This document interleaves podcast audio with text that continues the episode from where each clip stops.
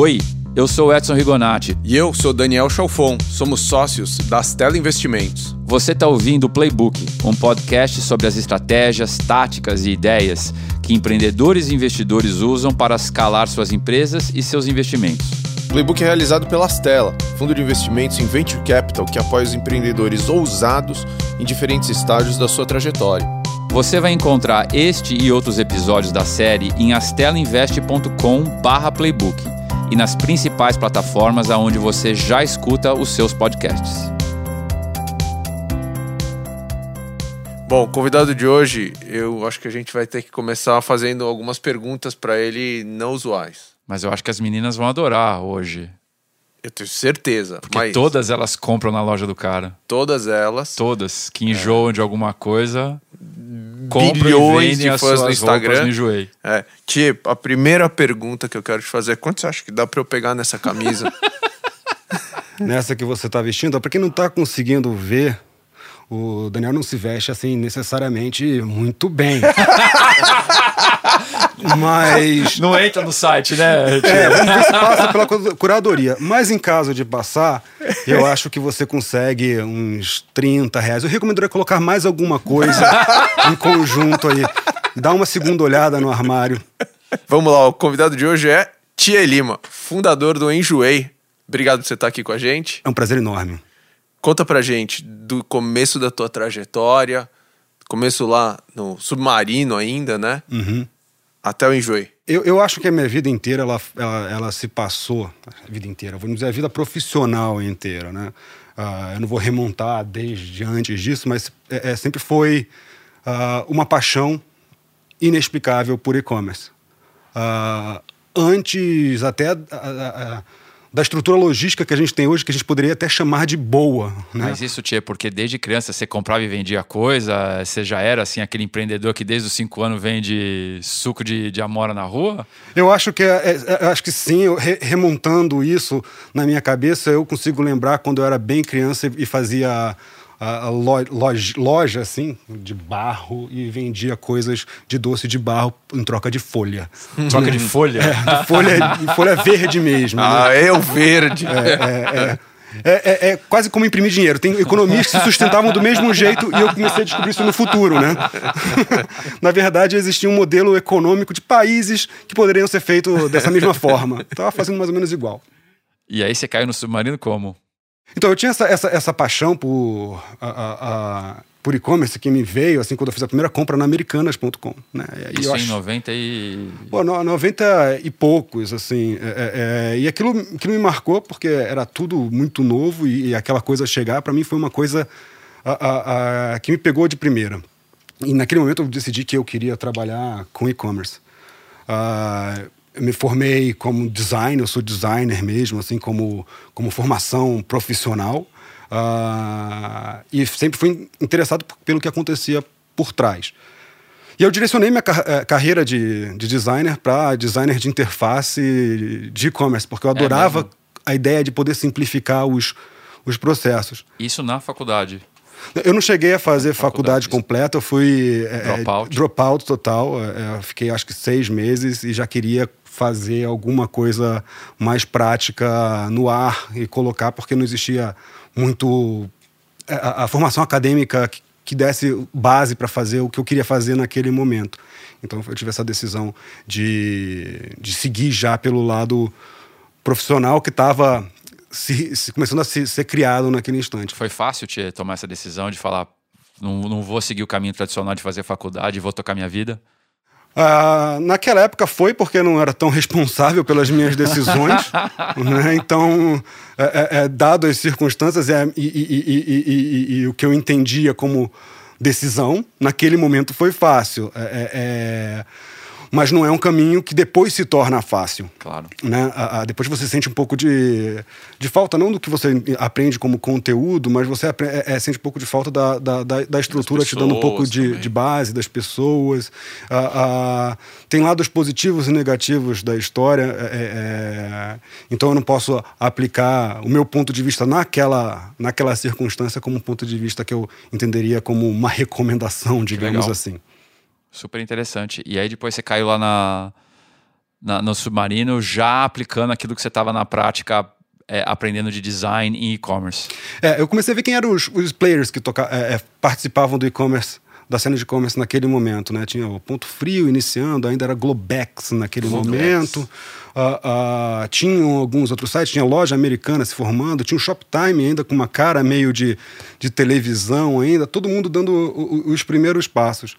Uh, naquele momento, é, é, eu falei que queria começar para mim mesmo, que eu queria começar de qualquer maneira nesse mercado. Então, eu descobri uma agência uh, uh, digital que fazia peças para o Ponto Frio. Eu me apliquei para ela para começar por ali.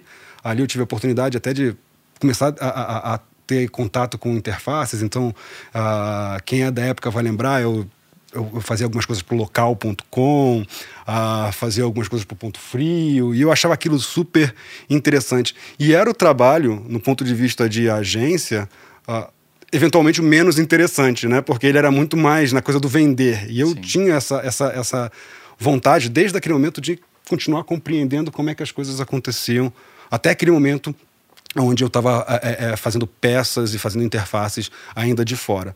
Em dado momento, eu ficava a, a, a, olhando sempre o que, que, tinha de vaga no, no submarino. Né? Esse era, essa, era, essa era a minha vontade, trabalhar no submarino. Eu achava a mais a, bacana de todas. Né? Ah, e em dado momento eu vi uma oportunidade de design, eu fiquei lá, cara, eu vou ter essa da vaga é minha, essa vaga é minha, e participei de um processo seletivo, acabei passando, e dali eu comecei a me entranhar por vários movimentos internos. Você tinha quantos anos, Tchê? Acho que eu tinha uns 21, 20.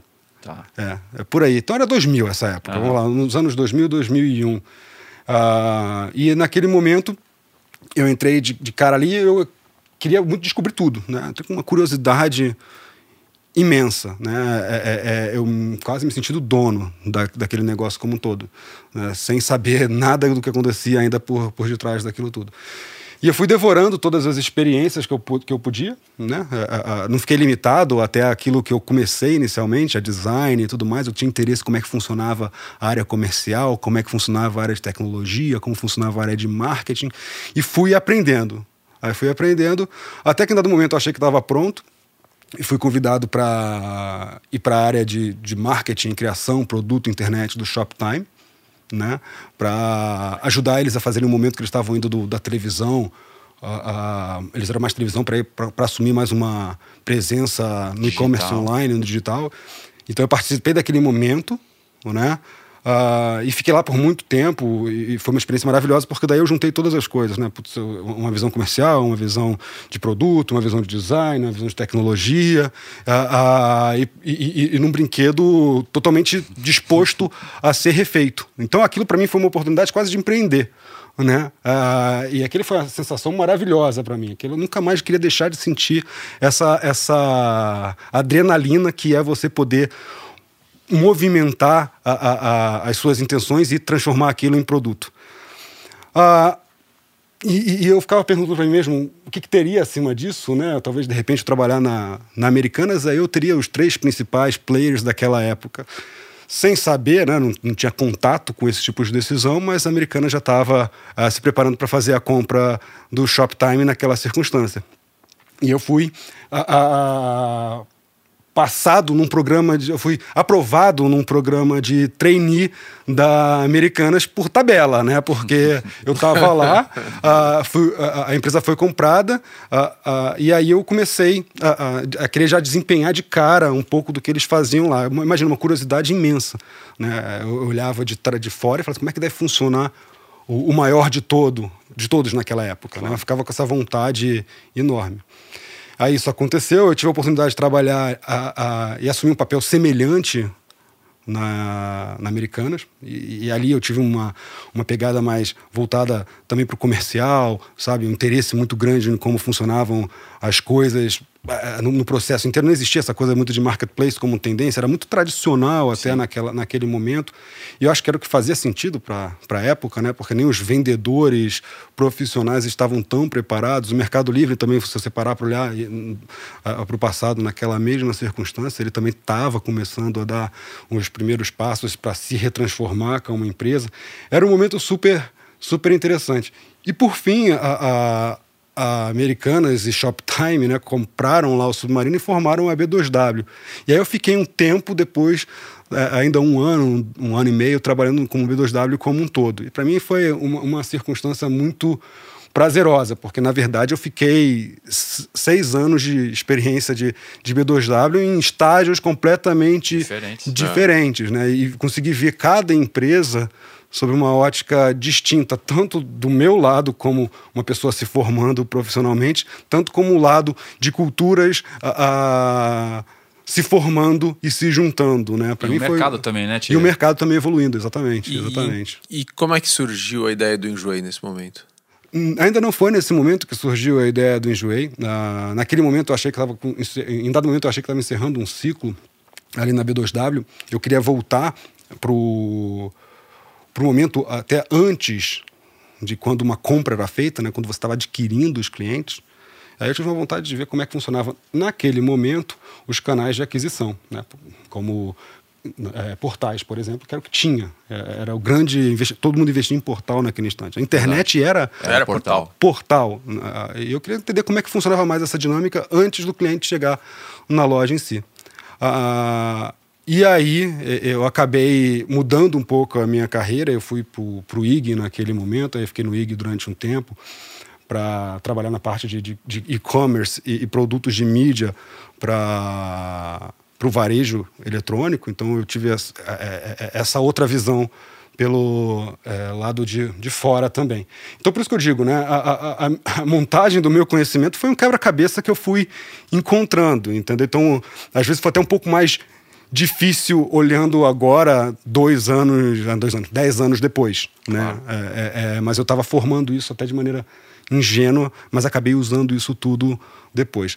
Aí eu fiquei mais um tempo lá no IG, mas existia um, um sentimento que me acompanhou até no, no, nos anos seguintes, que era uma coisa que eu ainda não entendia muito bem e que eu sentia quando eu estava ah, no mercado que mais me chamava a atenção, onde eu tinha mais interesse, que era um sentimento de pertencimento dono, aquele mercado me interessava, eu, as ações que eu tinha ali dentro, as atitudes que eu tinha era uma atitude de dono. E eu só percebi que isso existia quando eu saí, né? E aquela atitude não, veio, não foi junto.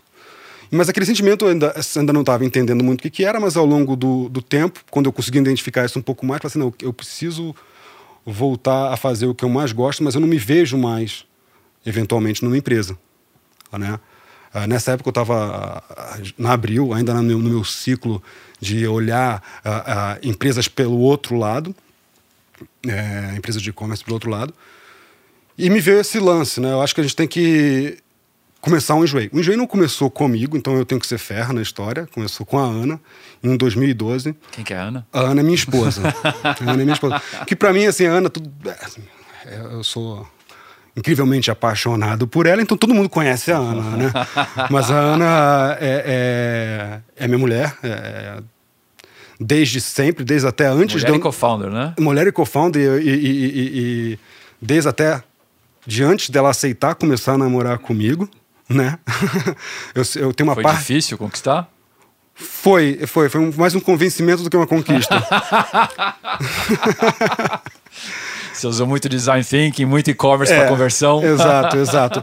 Até hoje é, eu rezo para ela perceber que não foi um, um bom negócio. uh, mas, mas, mas ela estava até em dado momento, aí a, a, história do Enjoei se remonta através da minha carreira, da carreira dela e de momentos distintos que, que acabaram se unindo em uma circunstância, né?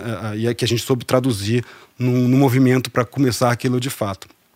É, é, em 2012, né, quando a gente estava ainda na época do IG, ela criou um blog, porque ela sim vendia as coisas dela. Ela tinha esse hábito. Quando a gente trabalhava junto no Shoptime, ela começou com o hobby então. Começou com o hobby. Ela no Shoptime ela gostava de, de vender as coisas dela no, no banheiro.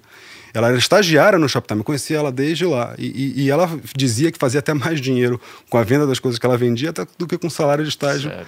que ela tinha ali para ir para a Europa, aquelas coisas todas. Então o comportamento é, é, é mais natural a ela e, e, a criação de produto é mais natural a mim, digamos assim. Uh, então esse comportamento já vinha Já é um comportamento que, que, que ela tinha e que quando ela estava no IG, ela resolveu criar é, é, um blog para vender as coisas que ela tinha lá, que tinha enjoado. Eu que registrei o domínio naquela época e fiz um blog ali para ela numa tarde de sábado que começou a vender numa noite de sábado, o que as pessoas chamam de MVP, né? a gente, que a gente fez num, em quatro horas, né? Claro. E as pessoas começaram a gostar daquilo instantaneamente, porque ela é super criativa, ela escreveu textos maravilhosos sobre os produtos dela, tirava fotos muito boas. E, e, e quando ela mandou para as amigas dela, as amigas se interessaram em participar. E no dia seguinte já tinha gente que a gente não conhecia. Né? E aquele movimento foi a, a, a, se tornando natural ali, na, no, no, tamanho que era. E ficou assim durante vários anos, isso aí é 2012. Aí quando eu já estava, não, perdão, 2009. Ah, quando eu estava, 2012, três anos depois na Abril, e que, remontando com aquele momento, putz, eu quero me reconectar com aquilo que me faz uh, me sentir plenamente motivado, uh, para ser justo com os meus contratantes da Abril, eu digo, digo que eu estava 90% motivado, para ninguém pensar que eu estava lá fingindo esse tempo todo. Né? ah, mas me veio essa, vontade na, hora que eu estava fazendo é, é, pactuação de metas do ano seguinte. Eu, falei assim, eu não sei se eu vou conseguir fazer isso, não sei se eu vou conseguir olhar para um ano que vem. Eu acho que eu preciso olhar de uma maneira diferente. Aí eu dei um, um, um, passo que se tornou muito rápido. Eu acho que, que tem determinadas coisas que, se você ficar racionalizando muito, você não faz. Né? Assim como a gente criou o blog na tarde de sábado para a noite de domingo, né, e estava pronto. Quando eu tomei essa decisão, eu perguntei para Ana se eu podia fazer do Enjoei um produto com mais escala e, e, e, e liberar a vontade daquelas pessoas que estavam represadas pelo produto em si, que era limitador. Ela falou: sim, eu tenho essa vontade. Quando ela falou assim, tenho essa vontade, eu não perguntei mais muito. Eu, naquele momento eu, eu me demiti e no dia seguinte, eu estava buscando o, o, o primeiro funding para começar a companhia. Uh, Como o primeiro... foi chegar no Arnaldo?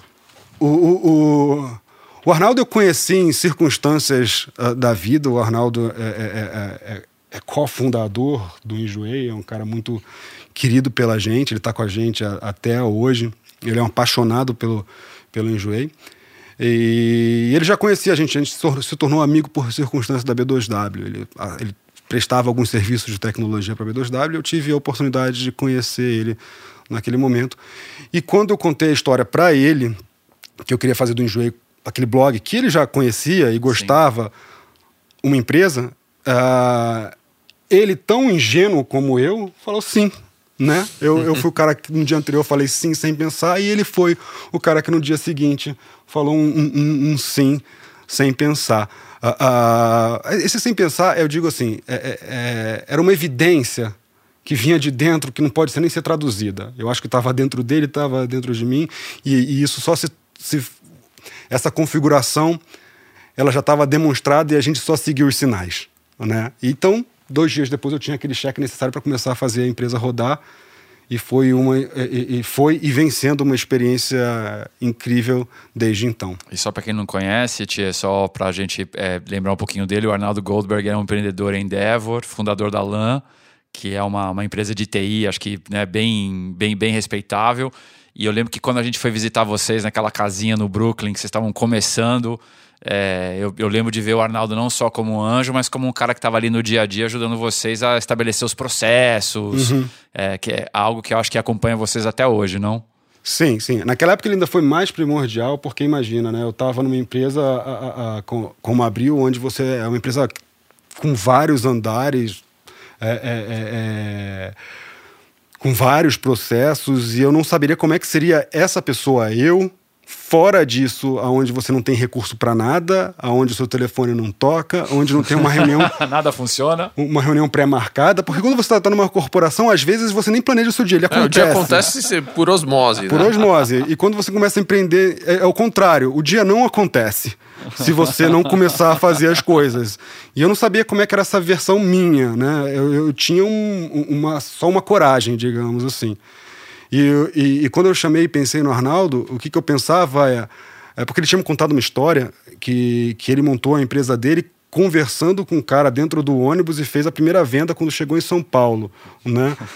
E eu falei, se um cara tem coragem de fazer isso, certamente ele aprendeu alguma coisa e é mais ou menos o que eu estou precisando aqui, né? Na verdade é mais, não me deixa, é, é, não deixa que eu me perca nos primeiros metros uh, de, de, de, escuridão que, que você tem quando você está tateando, entrando nos primeiros passos, no, nos primeiros dias da companhia, porque é tudo muito é, intenso, né? É, naquele momento você já, você e o que você está fazendo, é, por mais que quando você está às vezes numa corporação e você tem esse sentimento de empreendedor se pareçam, mas quando você começa de fato uma coisa sua, aquilo se mistura completamente. E o que foi mais difícil nessa fase, Tchê? É, além de estar tá começando, você estava começando um marketplace, né? Que nunca é uma coisa fácil de fazer, porque você tem que trazer os dois lados da moeda, oferta e demanda.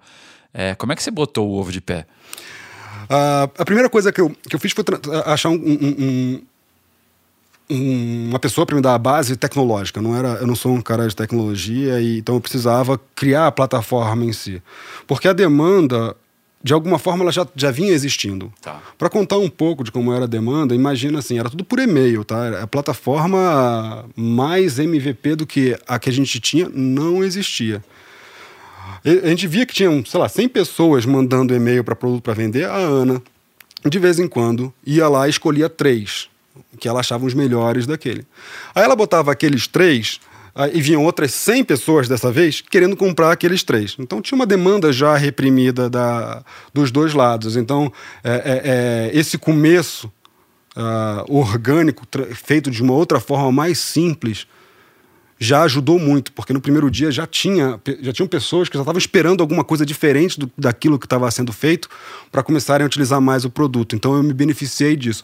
A única coisa que, que eu pensei naquele instante, quando eu estava começando a pensar no produto em si, foi: uh, eu não quero que isso jamais se pareça com qualquer e-commerce porque isso aqui é, é, é, pessoas com pessoas, então a pessoa não pode sentir que ela está entrando numa plataforma como outra qualquer ou com uma solução pré-existente. Tinha que ser um pouco mais tailor-made, tinha que ser um pouco mais customizada. Então, é, é eu dediquei bastante parte do meu tempo entendendo o que estava represando as pessoas de usarem mais e, e, e o que, que, tinha de benefício que tinha sido criado até então para traduzir isso numa plataforma mais eficiente. Coisas como ativos que existiam, né, que, que, que a gente nem sabia que estavam sendo feitos daquela maneira no passado, Uh, que até o, o Airbnb estava fazendo também, estava construindo o, o, que seria a, a, primeira, o primeiro comportamento dos, dos usuários que liderariam a, esse comportamento durante os anos a seguir. Né? Então, a questão da curadoria sempre existiu. A questão de um texto bacana sempre existiu. Então, já existe uma imagem formada que aquilo começou a ser replicado e, e, e, e foi como o primeiro ingrediente aonde até hoje a gente consegue sentir o, o, o, gosto dele no tempero do que a gente faz. Então, a, a, primeira preocupação que eu tive foi como manter essa essência, como escalar não estraga a, a, o brinquedo, né? Porque Gente, tinha pessoas que gostavam muito naquele momento. Eu só queria que mais gente gostasse, mais gente usasse. E como é que foi essa decisão, Tia, de perceber que o negócio estava dando certo, que você tinha Product Market Fit, que estava na hora de escalar? E aí, provavelmente, esse é um dos momentos que eu vou mais me arrepender na minha vida, né? Porque eu enjoei, é um negative portfólio para mim. É, porque eu não investi em vocês e aí você captou com a mão na X. Como é que foi essa decisão de botar mais lenha na fogueira? Ah, o primeiro disclaimer que eu faço, o, o, o Edson, é que a, a, culpa foi, na verdade, minha. Porque, porque quando você foi lá, eu não fazia ideia do que, que você fazia. Entendeu? Então eu acho que eu não dei a devida atenção. Até porque aí vai se misturar um pouco com a pergunta que você fez. Uh, o produto foi escalando até mais rápido do que a gente estava sendo capaz de absorver aquele conhecimento inicial. Né? Vamos imaginar que, que quando a gente fez as primeiras contas, quando você está fazendo BP, é, é, é muito às vezes diferente da realidade, né? Imagina que a minha base era um blog que vendia um produto por semana. Né? Quando eu falei que queria vender no primeiro dia 23, eu tava, o que, que é isso, né? Isso aqui é uhum. aumentar muito o, o, que eu tenho hoje, né? Uh, e, e, acabou acontecendo, indo além disso, e a gente, nem, a gente foi se preparando para ir crescendo a, a, a, a empresa ao mesmo tempo que a gente ia crescendo. Então, a, a, ele, foi, ele teve aquela escalada inicial, uh, aonde as pessoas vão se interessando muito rápido e adaptando. né? Até o momento que a gente começou a, que é o que eu chamo de primeiro, digamos assim, platô. E esse platô, a gente depois de um ano conseguiu identificar que era, eram pessoas, né? Era mais gente pensando no negócio junto com a gente. Tá. Quando a gente via, a gente estava lá no dia que você foi, certamente a gente estava comprando papel higiênico é, porque tinha aí. acabado e, e, e, o pó do café acabou e tinha que subir uma campanha no Facebook. A gente fez uma reunião ali na cozinha. Fez uma reunião na de... cozinha. É, é, é. exatamente. Eu não tive nem a decência de fazer uma busca no Google, sabe? com quem eu ia falar. É, eu, então eu, eu, eu, assumo a culpa e te peço desculpas por isso, Rigonati. E, e, obrigado por ter me perdoado. Né? Ah, e, e, e, acabou que essa escala inicial aconteceu mais rápido, a gente teve essa felicidade, esse fortúnio disso acontecer dessa forma. Uh, mas ela não, ela não fica para sempre. Né? Uh, uh, os movimentos que você cria na empresa, eles também geram seus limites e você tem que até perceber eles até um pouco antes. E naquele momento a gente nem tinha a capacidade de perceber ainda qual era o nosso próximo limite. Mas em dado momento, depois de um ano, crescendo a taxas que eu não tenho visto mais, uh, muito rápido, a gente crescer, sei lá, 30%, 40%, 50% ao mês. Assim, era uma coisa. Imagina, você começa uma empresa e ela já começa desse jeito, você tem que se preparar muito rápido e você não sabe muito bem o que está fazendo, você faz. Uh, e um ano depois a gente começou a ver que precisava mais gente, precisava mais gente pensando com a gente, precisava estruturar, precisava poder responder as perguntas que faziam para a gente sobre o negócio, porque quando você me fez aquelas perguntas inicialmente, como é que você vê isso daqui para frente, qual o teu LTV, qual o seu CAC, zero chance de eu conseguir responder aquilo. Zero chance. E se para para pensar, eu tinha as melhores respostas naquele momento, né? O meu LTV é, é altíssimo, o meu CAC é super baixo, né? Eu, pô, tinha as respostas mais bonitas naquele momento, mas eu não sabia respondê-las. Uh, uh, mas eu acho que eu me dediquei ao mais importante, que era quebrar as barreiras para deixar mais gente consumidor entrar. Uh, a gente teve a possibilidade de conversar depois de, de um ano com o pessoal da Monax, né? É, é, eles estavam olhando para é, o mercado de marketplace como tese de investimento. Eles existia muito movimento de, de, de investir também em e-commerce naquela época, em e-commerce vertical, aquela coisa toda, coisas que tinham menos competição, porque é, é o, o, os custos, os economics de um e-commerce tradicional estavam se provando difíceis de escalar pela batalha comercial, pela, pela, pela pelas falhas logísticas e por tudo que até hoje uh, existe e se repete. Então, ele, é, é, dentro do espectro do que eles estavam olhando, a gente se encaixava. Uh, e naquele momento a gente foi trocando, que eu digo, trocando cartas, porque ele mandava um e-mail, respondia 14 dias depois. Eu acho que eu mandava é, é, é, o e-mail por PAC. Né? Uh, uh, e mesmo ele, assim eles investiram. Mesmo assim eles investiram. Você vê que a gente todo dia está tá fazendo alguma coisa errada e não sabe, né? É, alguma coisa hoje, durante o dia, deve ter feito errado, ainda não sei. Né? o...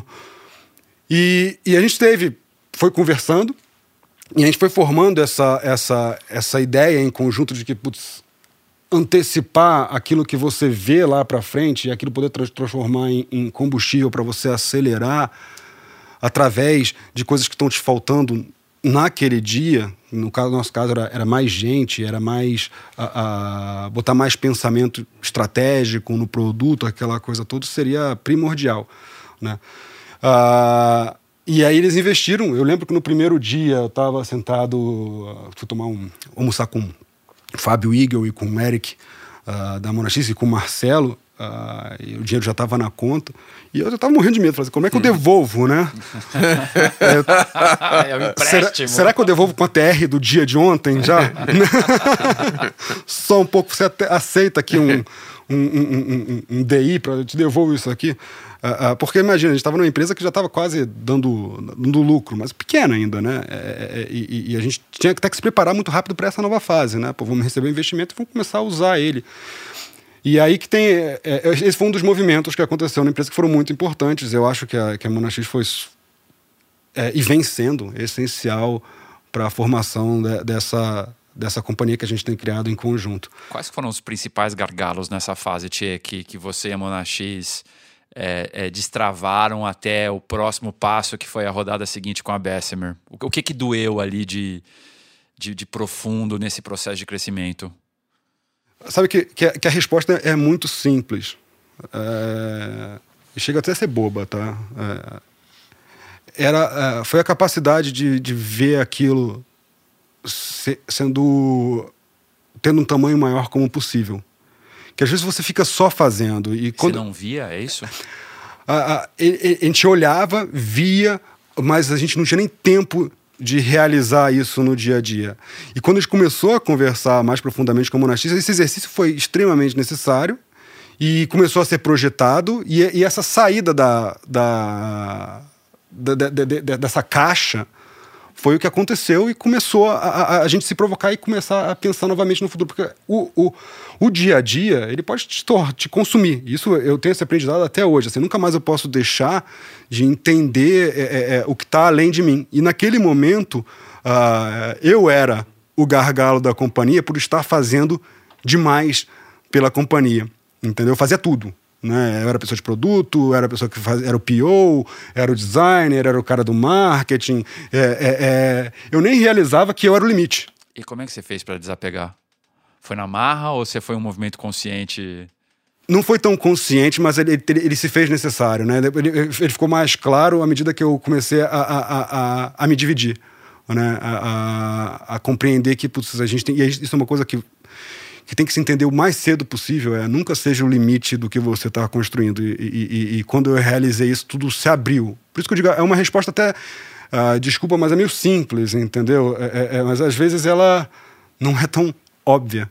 Claro. E quando isso aconteceu, a gente ficou, eu preciso de, de, de, de dividir Uh, me dividir, dividir essa felicidade de construir essa empresa com outras pessoas também. Eu preciso trazer mais gente para frente e é gente que vai fazer isso acontecer. Então, quando a gente fez isso, eu comecei a, a, a, já me dedicar naquilo que eu tinha mais talento, comecei a trazer pessoas para me ajudarem em outros aspectos que eu estava tocando a companhia, e a empresa começou a ter essa segunda fase de crescimento, e assim foi até a gente também ter, ter, ter a sorte de ter o pessoal da Bessemer uh, com a gente, ajudando a, a financiar o, o, sonho dessa companhia que a gente está tá construindo aí. Hoje é claro para mim que tem que ser gigantesca e muito maior do que eu sou e muito maior do que eu a vejo hoje. E, e depois da Series B com, com a Bessemer, qual que era o maior gargalo? Qual que foi assim o grande o grande desafio daquele momento da empresa? Estamos falando que ele já de 2016, certo? É, 2000 e, é, é, eu diria 2014, 2015. Tá. 2015, é. O maior gargalo foi é, entender agora intrinsecamente o que, que se, é, eram as engrenagens do negócio. Né? É, estamos falando de, de uma plataforma ah, que, que teve o, o, seu primeiro chute inicial dando o seu momento, dando o seu ritmo. A gente está agora falando de gente que, que foi ajudando a pensar no que seria o desenvolvimento dessa companhia. Agora é olhar mais para dentro dela por si só, né? olhar mais profundamente do que, que são que seriam as engrenagens de crescimento. Então a gente começou a, a, a se preocupar mais com quais seriam os indicadores de sucesso da companhia, qual é o nosso público, uh, uh, qual é o nosso foco, e aí esse foi também um movimento uh, transformacional na companhia. Claro, o produto em si, tecnologicamente, foi evoluindo ao longo do tempo e também fazendo, destravamos algumas coisas ao longo do processo que foram super relevantes para o negócio. Eu estou falando de coisas assim mais fundamentais, além dessas, que são super necessárias, a gente tem que estar tá sempre fazendo tweaking e sempre melhorando a experiência do usuário como um todo mas a, a, a, abaixo ou acima disso, não sei definir esses processos fundamentais, quando a gente fala de gente, indicadores, e olhar as engrenagens de crescimento, foram momentos uh, transformacionais. Né? A gente te, são decisões que a gente vai tomando. Por exemplo, o, o Enjoy começou como um blog, depois ele foi um, uma plataforma desktop, depois a gente é, é, é, se transformou num puramente app, que hoje 70% da nossa receita vem, vem de app. Então a gente foi, foi tendo momentos também nos fundamentos do Enjoy como produto. Então, é, foi, métrica e produto sempre foram os nossos drivers de, de crescimento e a gente leva isso muito a sério desde, desde sempre, desde 2015, pelo menos. Tia, além de todo o exemplo que eu acho que você traz né, para os empreendedores, o que você fez, como você montou em Joei, você e a Ana, é, a plataforma, eu acho que tem uma, uma, outra coisa muito relevante nessa tua jornada de financiamento, que é algo que ainda não é nem tão público assim, é o fato de você ter levantado um, um, um Series C com a Dynamo. Na verdade, a Series D, eu fiz dois, duas séries junto com a, com a, com a, com a Bessemer e com a, a Mona X, e a gente fez uma Series D com, com o pessoal da Dynamo, que a gente teve a oportunidade de ir conhecendo mais na frente. Foi uma relação de, que a gente foi construindo ao longo de quase um ano para realmente fazer o negócio acontecer. O que a gente mais gosta neles, assim, que mais gostou desde então, é a capacidade que eles têm de, de, de fazer a engenharia reversa dos, números públicos e transformarem em realidades, remontarem indicadores. Eles são muito aficionados por a, a, a, o aspecto administrativo da companhia, financeiro da companhia. Uh, eles investem muito em, em, em, em empresas públicas e estavam dando os primeiros passos em empresas privadas. Né? Então, a, a, foi um aprendizado em conjunto e, e são pessoas extremamente inteligentes, muito a, dispostas a querer fazer alguma coisa em conjunto com a gente. E eu fico muito feliz porque combina também com a nova fase de profissionalização do Enjoei como uma empresa que está se preparando agora para ser ainda maior do que é, quer dizer, em termos de governança, em termos de, de, de, de, da, da, administração, agora como uma empresa que vai ficando uh, cada vez mais robusta ao longo do tempo. E, ele, eles, eu acredito, que sejam um parceiro que se encaixa perfeitamente com, com o momento que a gente está tá vivendo hoje. É um perfil diferente de investidor, mas para mim esse perfil, eu digo pessoalmente, profissionalmente, estou é, adorando. E eu posso dizer, não, eles acabaram de entrar, mas eu estou me relacionando com eles já há um ano. E quando você está se relacionando com o investidor e você já meio que trata ele como seu sócio, você já entende que aquela relação vai ser simbiótica a partir uh, uh, do, do momento que vocês fizerem o closing efetivo, porque ela já aconteceu antes. Eu e adoro quando isso acontece. Que só uma nota, acho que para quem está escutando a gente, que eu acho muito relevante, é que é, é, esse teu momento, eu acho que é o momento que vai marcar a história do venture capital brasileiro, é, porque acho que é é, é, aonde o gap de venture capital e public equity se encontram, né? Acho que é, é fenomenal isso por dois motivos. Um, porque é um fundo brasileiro fazendo um Series D, Uhum. Né? É, então é um, é, era um gap que a gente enxergava no mercado, que a gente só vivia de fundos americanos. Então acho incrível a gente ver os grandes hedge funds brasileiros descendo a cadeia para venture capital. É, e o fato de ser a Dynamo, né? que eu uhum. acho que é um, é um ícone acho que do, de equity investments no Brasil. Então, só deixar aqui um, uma nota, porque eu acho que esse é o momento que vai ficar marcado na história do venture capital brasileiro. É, eu também posso dizer que eu estou muito feliz de ter é, eles com a gente ademais por isso tudo que você contou e o que isso representa para o mercado como um todo, né? Tia, deixa eu te perguntar, é um pouco, você falou um pouco de métrica, né? A gente, é, obviamente, no dia a dia de, dos empreendedores, a gente continua vendo um fluxo muito grande de iniciativas em marketplace nos mais variados segmentos, assim. Uhum. Que dica você dá para um, um empreendedor que está no estágio seed ainda, é, de métricas cruciais que, que ele tem que estar tá muito é, em cima no crescimento de um marketplace? É, eu, eu, eu, botaria essa, essa pergunta até no singular. Que métrica? Uhum. Né? É, e simplifica muito, né? Porque é, é, é, eu acho que se eu pudesse dizer uma, é recorrência. Sabe? Porque é a recorrência que vai te dar o fôlego necessário para você poder construir uma coisa de longo prazo, para que a competição é, é, não seja tão difícil, para que o seu público a, a, seja o público que você vai tratar a, como o seu foco desde o início, porque quando você tra traduz tudo em recorrência, você vai ter que traduzir isso em Quais são os canais de mídia que você investe? Quais são as funcionalidades que você coloca no seu produto? Quais são a, a, a, os indicadores correlacionados a isso é, é, que transformam o seu business no longo prazo? Ou seja, a gente está falando de lifetime né, nesse ponto. Uh, porque imagina, se você não tiver isso, os grandes outros players que uh, uh, não são necessariamente sustentados por isso, mas querem ter mais isso, porque todo mundo quer, que vendem de tudo, eles já estão aí com uma base sustentada É, e é muito difícil você construir um negócio se você não tem recorrência inicialmente.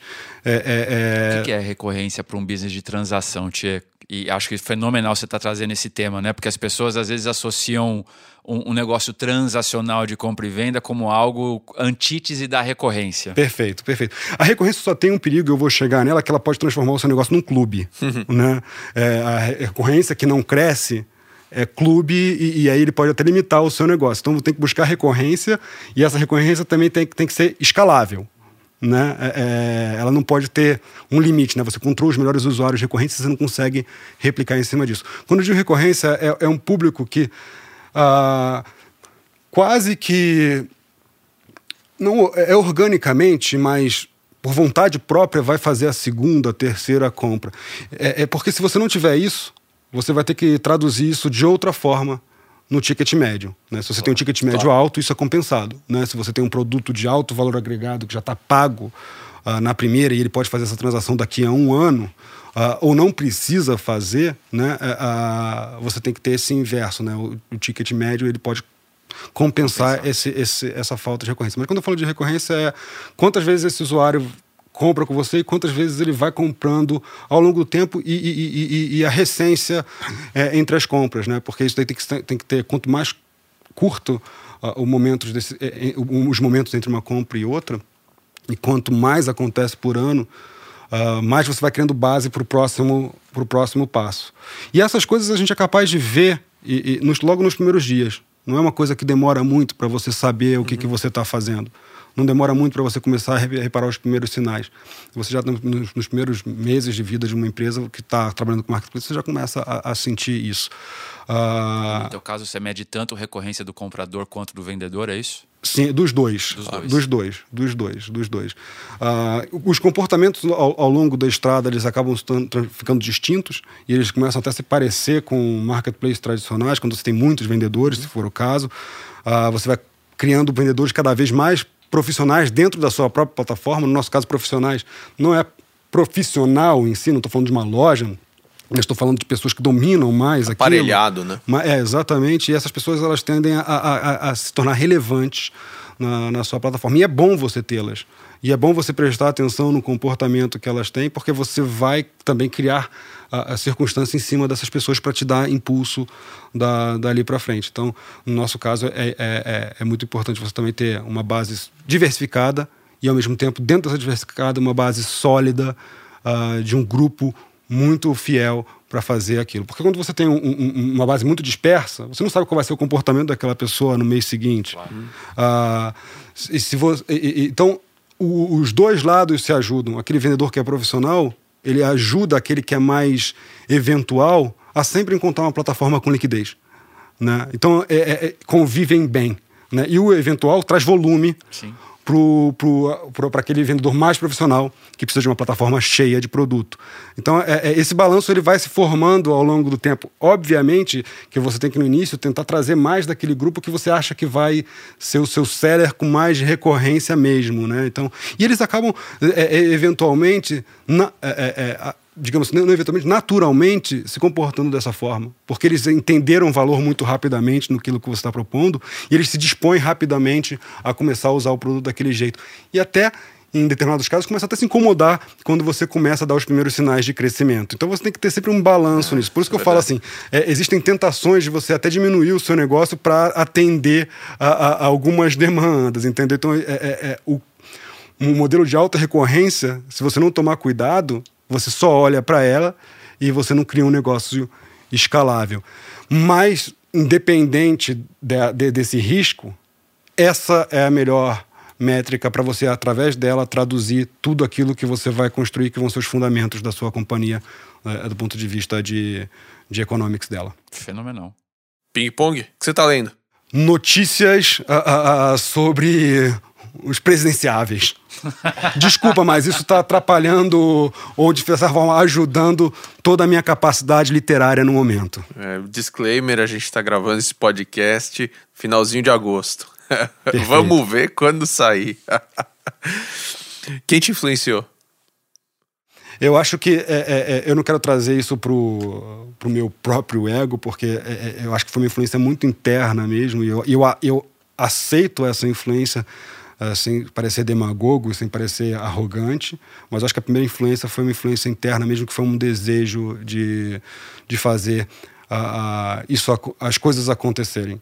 Depois disso, eu comecei a olhar outras pessoas que também tinham isso, e, e isso não precisa necessariamente ser uma pessoa de business. Você pode criar referências em, em, vários aspectos. Eu não consigo dizer um, um, uma única referência que, que traduza é, é, tudo que, que eu penso, tudo que, que eu sinto, entendeu? Eu acho que não, é, é para mim seria impossível eu dizer alguém.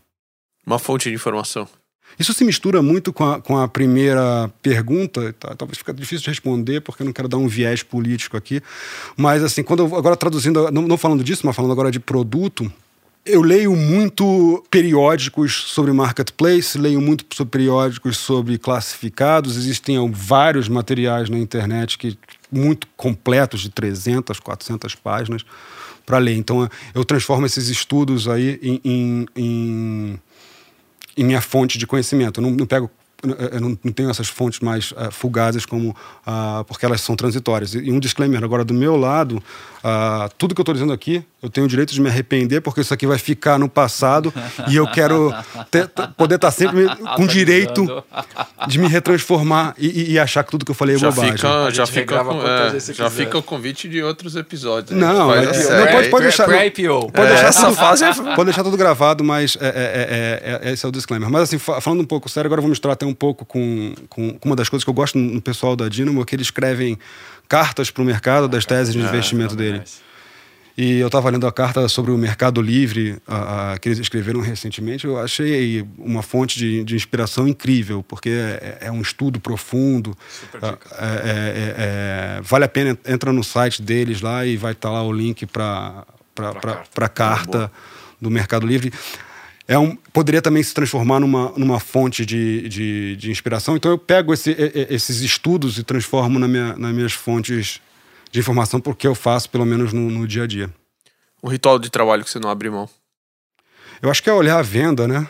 Eu acho que isso aí foi um vício que eu peguei desde quando comecei a trabalhar com e-commerce. Eu não consigo começar o dia sem olhar como é que fechou a venda do dia anterior, como é que tá as primeiras tendências daquela hora.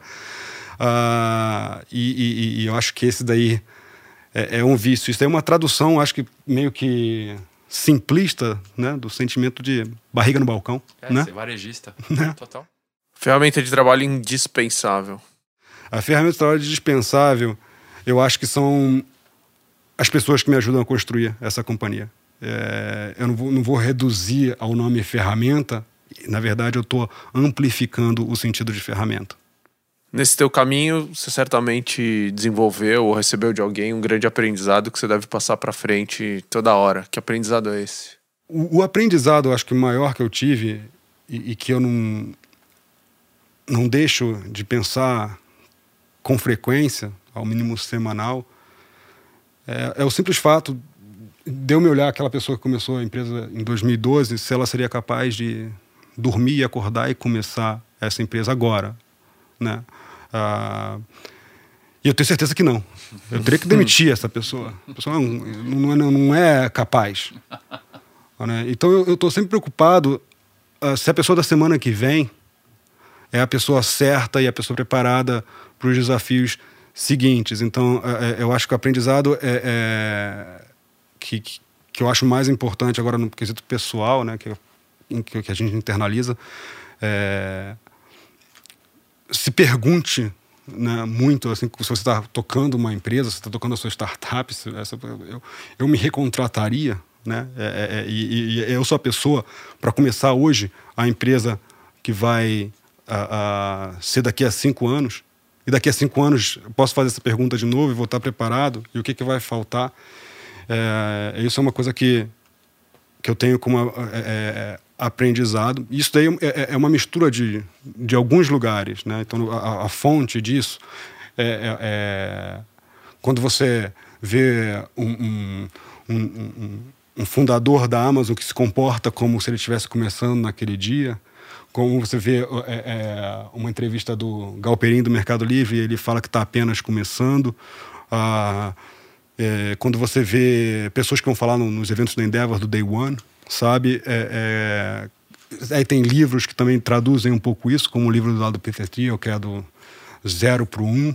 Ah, elas são fontes semelhantes que levam tra é, e traduzem para o mesmo sentimento, mas assim, eu acho que a gente tem que trazer esse sentimento para a realidade e, e, e, e, fazer a pergunta de todas essas fontes para si mesmo e falar assim, cara, é, é, eu como fundador ou CEO dessa companhia, se eu tivesse que contratar uma pessoa, seria eu ainda, uh, e essa pessoa o que precisaria para fazer essa empresa, da, pelo menos para o próximo estágio que ela está, e o que, que eu vou ter que começar a me preparar quando ela ter que seguir a partir de lá. Então, é, eu acho que volto, volto a dizer que eu falei no anterior, desculpa por essa resposta de eventualmente ser simples demais, mas no final das contas essa, esses sentimentos simples que fazem com que você deixe a vida menos complexa para você resolver os problemas complexos que o dia a dia vai, vai te trazendo. Então, traduza a, a, a traduzir a, os teus desejos e, e as suas referências para coisas simples ajuda bastante. Animal. Sensacional, animal. Super Boa. obrigado, Tchê. Um prazer enorme, Rigonato, estar aqui com você. É enorme estar com você, Daniel. Muito obrigado por tudo, obrigado por esse convite. Eu tô louco para ouvir o podcast dos outros. Esse meu eu não vou ouvir. não tenho coragem. A boa, Ana escuta e te conta. Boa, boa sorte na edição. Você ouviu o Playbook, um podcast sobre as estratégias, táticas e ideias que empreendedores e investidores usam para escalar suas empresas e seus investimentos. Ouça esse e outros episódios acessando astelinvest.com/playbook ou na sua plataforma de podcasts preferida. Obrigado pela sua audiência e até a próxima.